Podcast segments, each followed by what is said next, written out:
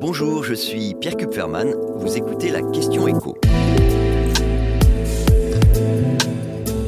Les entreprises françaises continuent-elles à créer plus d'emplois qu'elles n'en suppriment?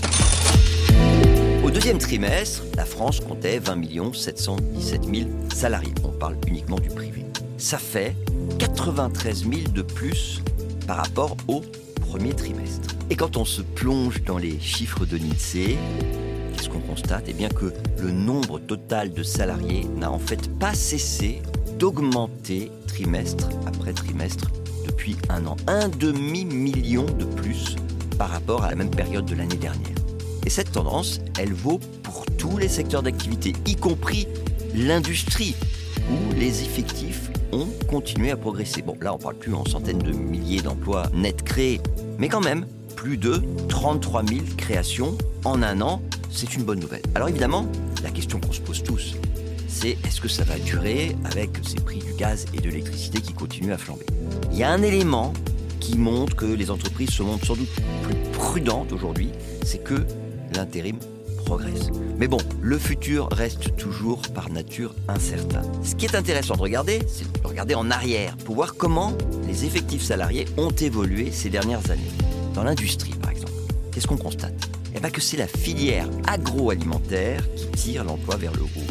Ses effectifs avaient baissé en fait dans les années 2000, mais là, depuis 10 ans, bah, ça progresse à nouveau. 635 000 salariés aujourd'hui dans l'agroalimentaire. Et on parle souvent des 30 glorieuses comme un temps béni. Eh bien, sachez que dans cette filière agroalimentaire, il y a plus de salariés aujourd'hui qu'il y a 50 ans. Mais je vais encore peut-être plus vous surprendre en vous dévoilant le nom du secteur qui a proportionnellement créé le plus d'emplois depuis justement un demi-siècle.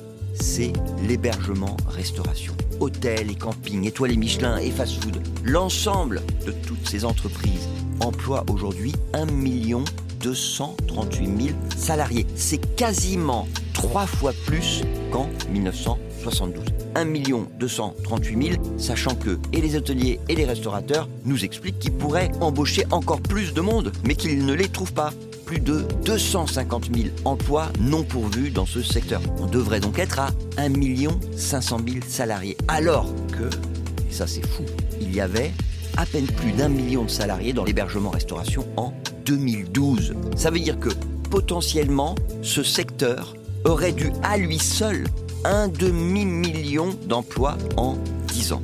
C'est absolument phénoménal. Vous venez d'écouter la question écho, le podcast quotidien pour répondre à toutes les questions que vous vous posez sur l'actualité économique. Abonnez-vous sur votre plateforme d'écoute préférée. N'hésitez pas non plus à nous laisser une note et un commentaire. À bientôt.